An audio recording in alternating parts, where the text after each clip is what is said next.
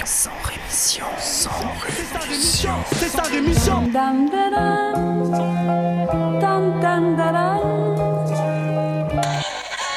Cracheur de mon sang rémission. Des médias en masse, leur discours fout des audits. Tu parles du bruit et des odeurs, les plus polis parlent d'exotisme.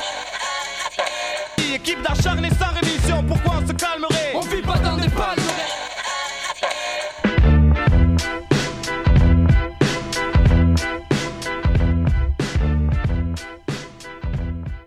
Et bonjour à toutes et bonjour à tous, auditrices, auditeurs de Radio Escapade et de même d'autres radios. Peut-être que si cette émission est diffusée sur d'autres radios, bienvenue dans Sans Rémission, l'hebdo.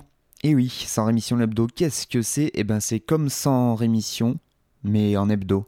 Voilà. Alors pour ceux qui connaissent pas Sans Rémission, c'est forcément un peu plus compliqué de comprendre et je ne vous en veux pas. Sans Rémission en fait était un journal fait sur Radio Escapade par mes soins et sauf que là du coup maintenant comme je ne suis plus salarié, je vais vous proposer une sorte de journal mais euh, du coup hebdomadaire donc ce sera un peu chelou, un peu bizarre. Il y aura des infos qui seront passées quand je vais les dire, des infos euh, voilà qui seront pas tout à fait euh, dans l'actualité et en même temps eh ben ça fait du bien, ça nous sortira un petit peu de ces chaînes d'infos en continu et de tout pour l'actu.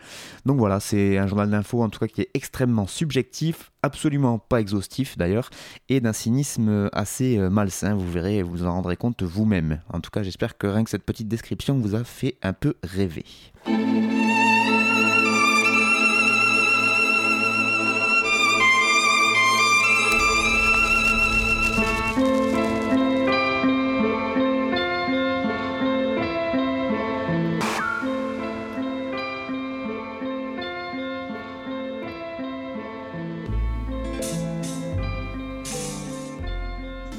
Et pour commencer, il y a plein de sujets que mes chers collègues journalistes s'attachent à développer en long, en large et en travers, et donc ça ne sert à rien que j'en rajoute une couche. Hein.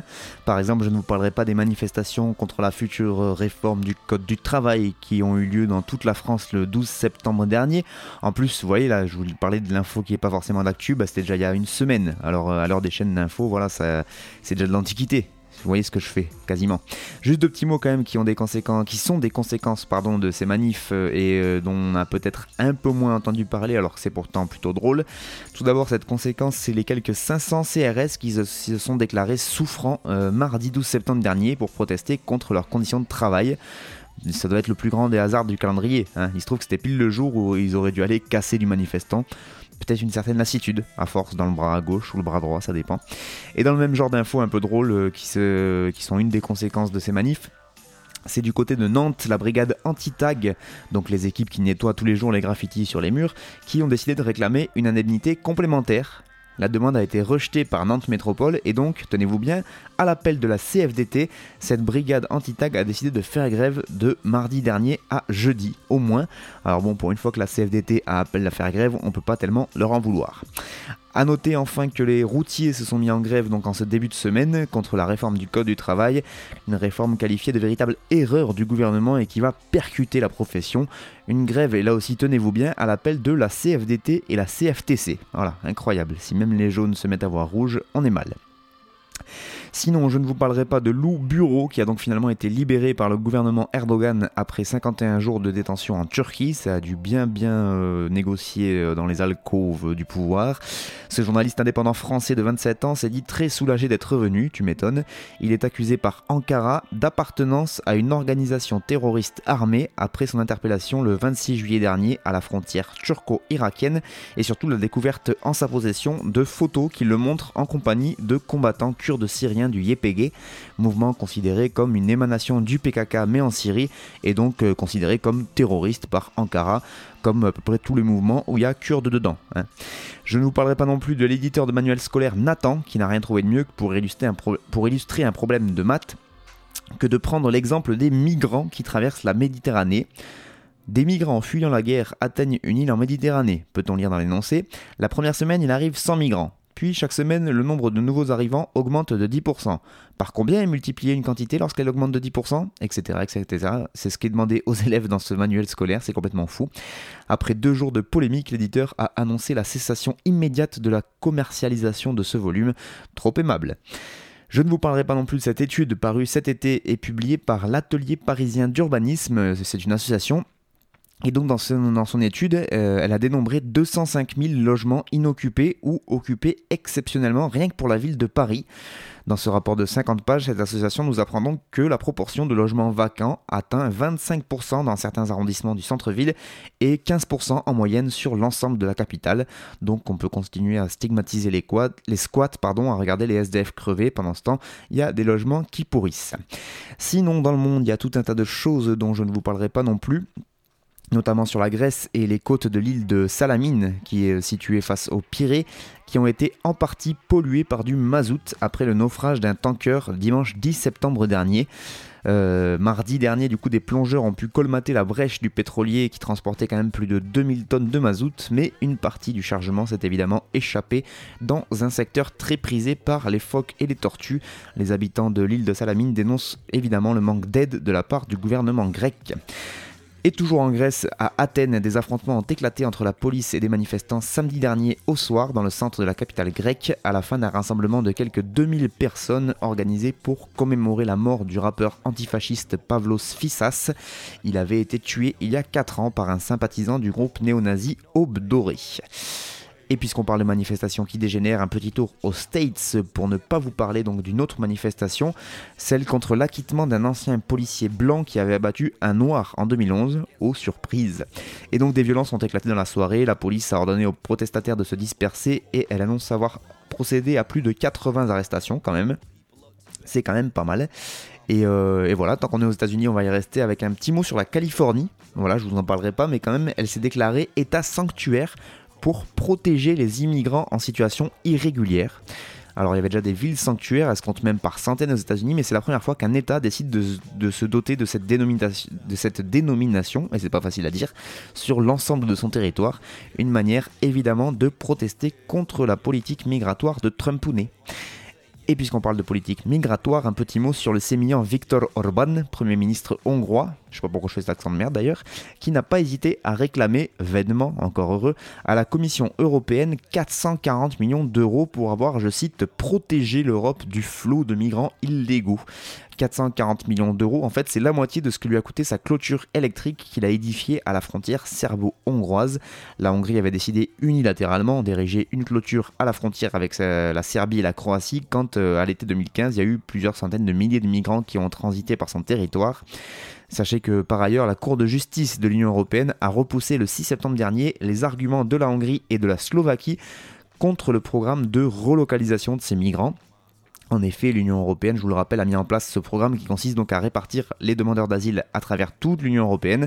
Et la Slovaquie et la Hongrie, bah, n'étaient pas trop chaudes, du coup elles avaient saisi la Cour de justice pour dire bah, nous on n'en veut pas trop des migrants. Hein. Et ben ils ont été déboutés. Du coup ils seront obligés d'accueillir des migrants. Et du coup je vous laisse imaginer la qualité de l'accueil pour eux. Ça doit être vraiment sympathique tout ça. Bref, de tout ça et de bien d'autres choses encore, je ne vous parlerai pas, mais il y a quand même deux ou trois trucs dont j'ai envie de vous causer.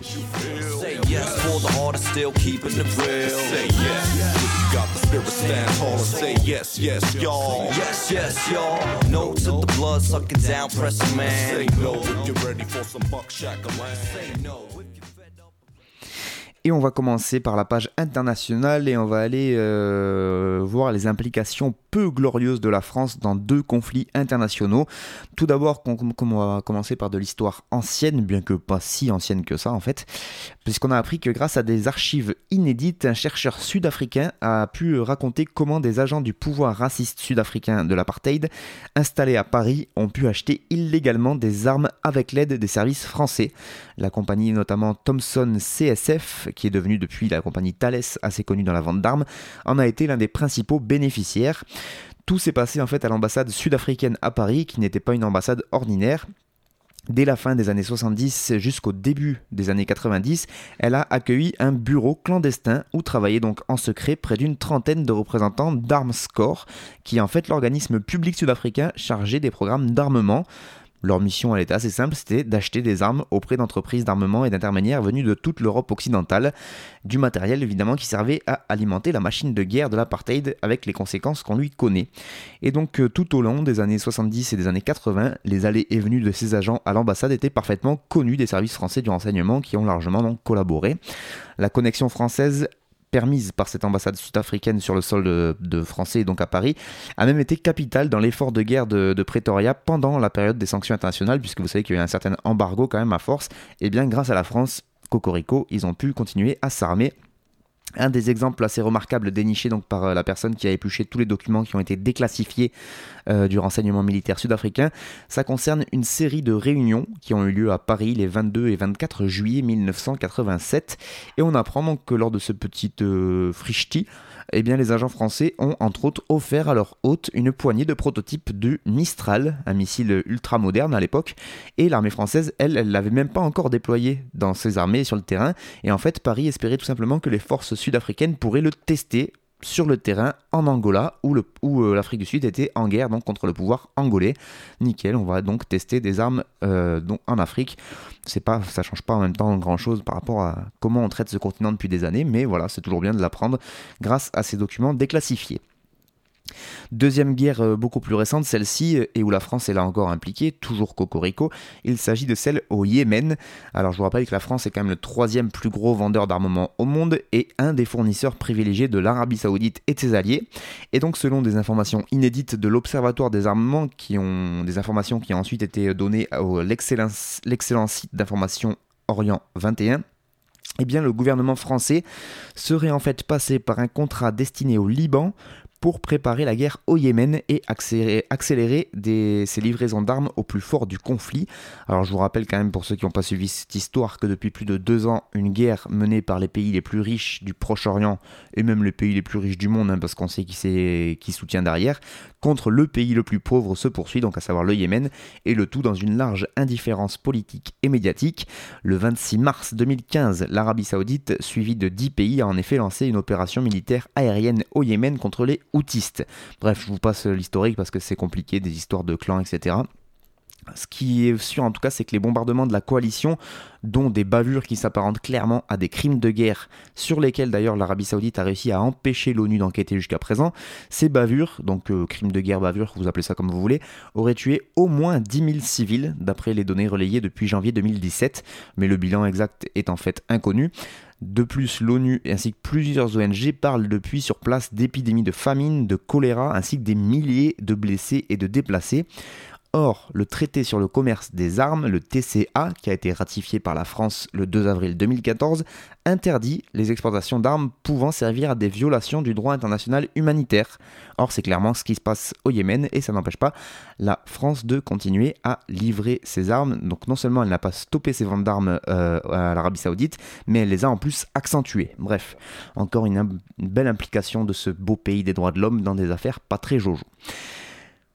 On part maintenant en direction de la Tanzanie, où au mois d'août dernier, près de 6800 autochtones Maasai ont été expulsés violemment de leurs terres pour faire place nette à des chasseurs venus des pays du Golfe. En effet, faire dégager avec violence des indigènes de leurs terres pour laisser place nette à des chasseurs de trophées venus des Émirats arabes unis ainsi que d'autres pays du Golfe, eh bien c'est ce que fait la Tanzanie depuis 2009. Et donc les 13 et 14 août dernier, un nouvel épisode dramatique de ce style a eu lieu. Des gardes du parc national de la Serengeti et de l'aire de conservation de Ngorongoro ont brûlé 185 maisons qui appartenaient à des pasteurs Maasai et environ 6800 personnes ont donc, ont donc été ainsi expulsées. Euh, et la plus grande partie de leur bétail a été dispersée. C'est ce que rapporte l'ONG Groupe international de travail pour les peuples autochtones, le JITPA, qui est basé au Danemark. Ces populations sont donc désormais exposés au froid et à la faim en pleine zone désertique et ce n'est pas la première fois que ces pasteurs semi-nomades sont victimes d'évictions forcées menées en dehors de tout cadre légal. En 2009, en 2010 et en 2015, plusieurs centaines d'autres habitations Maasai avaient déjà été détruites. Selon le JITPA, donc je le rappelle, le groupe international de travail pour les peuples autochtones, le gouvernement tanzanien a annoncé en 2013 sa volonté de vider complètement les 8 villages de la région de l'Oliondo et d'en expulser ses quelques 30 000 habitants. Et pour cause, cette région de 1500 km fait partie d'une zone plus vaste de chasse de 4000 km qui est louée par la Tanzanie à l'usage exclusif de l'entreprise Oterlo Business Cooperation, je le fais bien avec l'accent anglais, OBC, euh, une entreprise donc basée aux Émirats Arabes Unis et qui entretient des liens très étroits avec la famille royale de ce pays selon l'ONG. Ceci expliquerait peut-être cela donc. Un premier contrat avec cette compagnie avait déjà été signé en 93 rendez-vous compte. Euh, et donc un décret présidentiel en Tanzanie consacre un bail à long terme à OBC, Oterlo Business Cooperation, sur cette zone baptisée l'Oliondo Game Controlled Area. Il est difficile de déterminer qui précisément va y chasser car l'entrée est interdite aux visiteurs, mais il s'agit principalement de l'entourage de la famille royale et d'autres manias du golf. Il est possible que certains occidentaux en profitent aussi. C'est ce qu'explique Patrick Kouletsa, directeur de l'antenne française du JITPA. Reste à savoir là aussi quel rôle a joué l'entreprise émirati dans cette affaire et dans le, choix donc de signer ce genre d'accord avec le gouvernement tanzanien. Si elle est soupçonnée d'avoir financé cette opération, aucune preuve tangible n'a pour l'instant été apportée. En revanche, le JITPA lui assure que OBC, Oterlo Business Cooperation, a financé directement une commission de l'État tanzanien en 2010 et en 2011 afin d'adopter une déclaration qui visait à s'assurer une zone de 1500 km où les populations et les troupeaux ne seraient pas autorisés à rester. Voilà, on est quand même largement sur des trucs de corruption, hein, quand même. Un plan qui aurait finalement été euh, rejeté par le conseil du district de Ngorongoro, et pourtant les Maasai continuent de se faire chasser par le gouvernement tanzanien. C'est vraiment à n'y rien comprendre.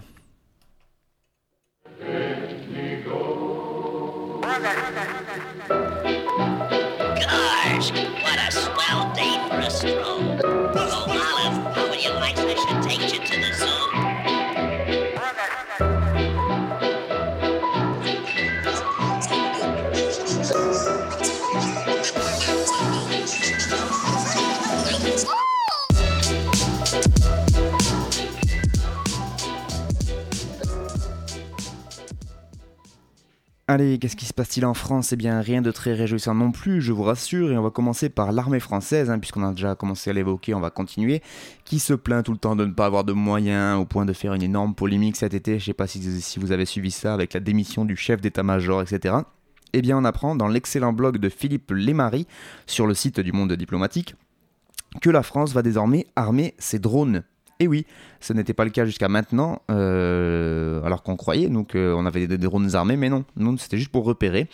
Euh, donc, euh, vu que la ministre française des Armées, Madame Florence Parly, était un peu fragilisée, je vous le disais, avec la démission du général et tout le pataquès de cet été, et en plus, elle avait été déjà nommée un peu bizarrement, parce qu'en fait, si vous vous rappelez bien, juste après la prise de pouvoir de Macron, c'était Sylvie Goulard qui avait été nommée aux armées, mais elle a démissionné au bout d'un mois. Donc, elle, elle est arrivée euh, en bouche-trou direct. Du coup, elle avait un peu du mal à exister, et du coup, il fallait bien trouver une mesure choc pour se faire aimer de, l'armée. Et bien, c'est chose faite, donc, puisqu'elle a annoncé en ce début du mois de septembre, lors de l'université d'été de la Défense, que les drones achetés aux États-Unis par l'armée de l'air allaient donc être armés et ils allaient pouvoir tirer avec. Et donc elle a forcément marqué euh, des points aux yeux des militaires qui craignaient forcément un déclassement des forces françaises. Cette expansion de la détention des drones armés confirme qu'il s'agit d'une capacité clé du combat de demain, a insisté la ministre. Comme l'ont été à leur époque le blindé ou l'avion, la France ne saurait passer à côté sous peine de se voir déclassée. Voilà, puisqu'elle vous le dit, vous avez, qu'à la croire aussi. L'autre raison un petit peu plus utilitaire de, donc de, le fait, dans le fait d'armer ces drones, c'est que l'armée française, elle est bien bien en galère au niveau du Sahel, dans les confins du Mali, du Niger, du Tchad et aux et pas loin de la Libye. Et donc euh, les 4000 soldats de l'opération Barkhane ont beaucoup de mal à sécuriser cet espace qui, je vous le rappelle, est quasiment aussi vaste que le continent européen. Hein, donc ils sont un peu juste à 4000 pour euh, cloisonner tout ça et en plus ils sont éloignés de milliers de kilomètres de leur base, alors que les troupes des Nations Unies et des pays de la région manquent eux-mêmes de moyens, voire de volonté politique d'arranger la chose, d'où la recrudescence d'attaques et d'attentats, notamment au centre et au nord Mali, et forcément, les auteurs des attaques et des attentats profitent du décalage entre le moment où l'alerte est donnée, la mise en œuvre de moyens militaires pour s'enfuir, etc. Enfin bref, ils profitent de, toute le, la lourdeur euh, donc de l'armée française pour pouvoir euh, tranquillement euh, se cacher. Et donc, bah, ils espèrent qu'avec ces drones, ils pourront directement les attaquer sur place.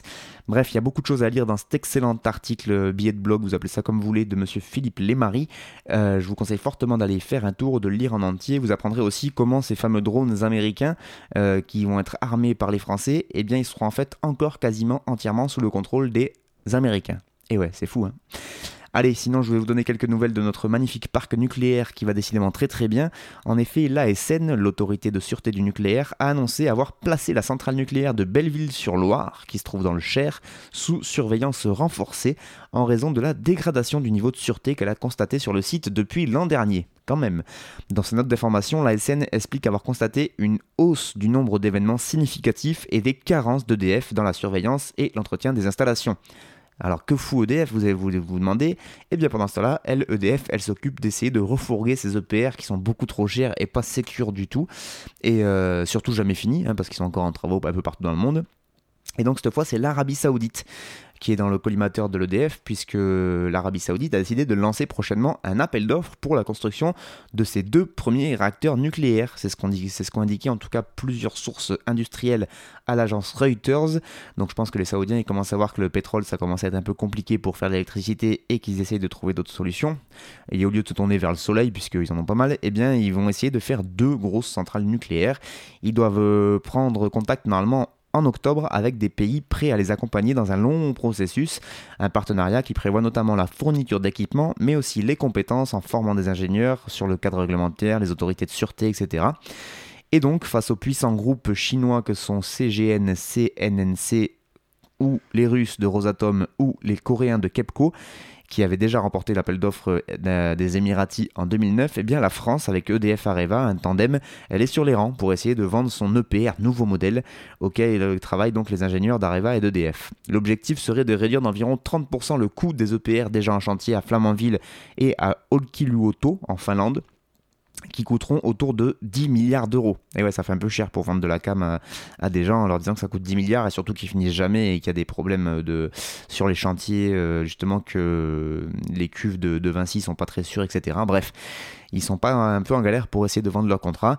Et pourtant, ce contrat saoudien serait le bienvenu pour cette filière nucléaire française qui a les plus grandes difficultés à vendre cet EPR, puisqu'ils ont beaucoup, beaucoup de mal déjà eux-mêmes à le produire. Alors pour le vendre aux autres, c'est un peu compliqué. Il n'a jusqu'à présent été retenu que par trois pays, la Chine, la Finlande donc et le Royaume-Uni, alors que des projets en Inde, en Afrique du Sud ou encore en Pologne avancent, mais très, très, très difficilement. Mais bon, comme on arrive à refiler, à refiler toutes nos armes à l'Arabie Saoudite, il n'y a peut-être pas de raison qu'ils nous prennent pas un petit réacteur ou deux à 10 milliards de pièces, on n'est pas, pas à ça près quand même. Sinon, on va parler un peu de prison, hein, parce qu'il faut aussi euh, qu'on parle de ça. Sachez que la justice française emprisonne de plus en plus de mineurs. Et oui, euh, au 1er août, 885 mineurs étaient écroués, dont les deux tiers en détention provisoire, selon la direction de l'administration pénitentiaire. Jamais, depuis 15 ans, de tels chiffres n'avaient été atteints. Ce mouvement de hausse a été particulièrement rapide ces derniers mois, puisque en un an, le nombre de mineurs détenus a progressé de 16,6%, tandis que la population carcérale n'a augmenté, elle, que, entre guillemets, de 0,4%. Un phénomène qui étonne même jusqu'au ministère de la Justice, euh, où... Euh, euh, jusqu'au ministère de la Justice, la Direction des Affaires criminelles ou encore la protection judiciaire de la jeunesse, la PJJ, qui n'ont pas beaucoup plus d'explications que ça pour expliquer la hausse de cet emprisonnement de mineurs. Est-ce que cela vient d'une aspiration plus sécuritaire de la société? Ce n'est pas à moi de l'interpréter. C'est ce que commente Madeleine Mathieu, la directrice de la PJJ, euh, donc euh, protection judiciaire de la jeunesse. En tout cas, il déclare qu'aucune directive de politique pénale ni de réforme n'est venue euh, durcir le sort des adolescents ces dernières années. Allez, on va finir par un petit mot d'un scandale dont on va dont on a très peu entendu parler et je pense qu'on n'en entendra pas beaucoup plus parler. Donc euh, un scandale qui est passé un peu inaperçu, il s'agit de celui des sociétés d'autoroutes. Souvenez-vous, en 2015, Emmanuel Macron n'était alors qu'un simple ministre de l'économie, hein, et après il nous a expliqué qu'il allait remettre l'économie en route alors qu'il avait été au poste de ministre pendant des années, c'est une, vaste blague tout ça aussi. Et Ségolène Royal, elle était encore ministre de l'écologie, et donc à tous les deux, ils s'attaquaient au tarif des péages. Il faut rendre aux automobilistes un peu d'équité tarifaire se pavaner Ségolène Royal en, décembre 2014. Et donc Emmanuel Macron confirme que le gel des tarifs est acquis pour 2015 à l'époque, et donc gel des tarifs aussitôt attaqué en justice par les sociétés d'autoroutes. Et oui, ils veulent pas perdre leur gagne-pain. Après des négociations avec leurs représentants, l'État finit quand même finalement par signer un accord, une sorte de sortie de crise, mais on n'a jamais compris dans quelles conditions euh, et comment ils avaient réussi à faire signer les sociétés d'autoroutes, alors que l'accord a priori était vraiment euh, pas bénéfique du tout pour eux. Et eh bien du côté de Grenoble, un ancien élu écologiste s'est battu pour le savoir pendant deux ans. Il a demandé la publication de cet accord pour savoir qu'est-ce qu'il y avait dedans vraiment. En 2016, le tribunal administratif lui a même donné raison en enjoignant le ministre de l'économie de communiquer dans un délai de trois mois l'accord qui a été conclu le 9 avril 2015 entre l'État et les sociétés d'autoroutes. Mais le ministre de l'économie, c'est un peu louche d'ailleurs, il devait sûrement avoir quelque chose à cacher, refuse et saisit le Conseil d'État. Sachez que cet accord a finalement fuité dans certains médias nationaux, ce qui est assez étrange d'ailleurs, dont France 2 qui a récupéré euh, les, papiers. Et donc voici ce qu'ont décroché les sociétés d'autoroutes grâce à ce magnifique accord. Donc elle, elle s'engage à financer 3,2 milliards de travaux sur 10 ans, Bon, ce qui en même temps, c'est grâce à ça qu'elles gagnent de l'argent, donc c'est à elles de, les financer. Il ne faudrait pas non plus que ce soit l'État qui paye pour refaire les autoroutes. Mais en retour, elles obtiennent une stabilité fiscale, donc euh, pas de hausse d'impôts, hein, c'est ça qu'il faut comprendre, et une clause pour allonger la durée de leur concession. C'est déjà pas mal, hein, comme négociation, on est bien. Et eh ben c'est pas tout, puisque en plus, il est écrit noir sur blanc que pour compenser le gel des tarifs en 2015, sur une année donc, ils ont gelé les tarifs, eh bien il y aura des hausses de tarifs additionnelles chaque année de 2019 à 2023. Voilà, donc en fait pendant un an, on leur a gelé leurs tarifs, du coup pendant 4 ans, ils vont les augmenter. Un rattrapage étalé donc sur 4 ans, et au final, les, automobilistes devraient même payer plus cher que s'ils n'avaient pas gelé les tarifs en 2015. Du grand n'importe quoi, un surcoût qui est estimé à près de 500 millions d'euros, évidemment à la charge des automobilistes qui prennent l'autoroute. Nickel, hein Ségolène Royal, qui a été pourtant signé l'accord à l'époque, elle a réagi à la fuite de ce document en déclarant Il y a un arbitrage avec le ministère des Finances, appelez le ministère des Finances, moi j'étais contre. Vous avez vu cet accord signé ma main? Non, je ne crois pas. Eh bien si, et si Ségolène, c'est bien là le problème, c'est qu'il y a ta signature en, bas. Euh, c'est bien la signature donc de l'ancien ministre qui figure sur l'accord. Sachez que depuis l'État, elle a chargé l'ARAFER, l'autorité de régulation euh, donc des sociétés d'autoroutes, de contrôler les sociétés d'autoroutes. En janvier dernier, elles annoncent un plan de travaux de 803 millions d'euros sur l'ensemble du réseau. Il y a des bretelles d'accès, des nouveaux péages, euh, la rénovation d'aires de repos, etc. Euh, le tout, eh bien, pour euh, les financer, évidemment, ils disent qu'ils vont devoir augmenter les tarifs. Ça, c'est le, discours connu et bien connu. Eh bien, sachez que selon cette autorité de régulation, l'ARAFER, les coûts de travaux sont surestimés par les sociétés d'autoroutes. Et oui, hein, les cons, ça ose tout, c'est même à ça qu'on les reconnaît. Euh, donc, euh, ils ont complètement euh, fait des devis qui sont au-dessus de, ce que ça leur coûtait réellement. Et du coup, bah, le reste, en augmentant les péages, ça va directement dans leur poche, évidemment. C'est vraiment quand même bien joué de leur part. Bref, quelques petites opérations de péage gratuit pendant quelques années, ça pourrait nous faire que du bien à nous et leur faire un peu les pieds à eux.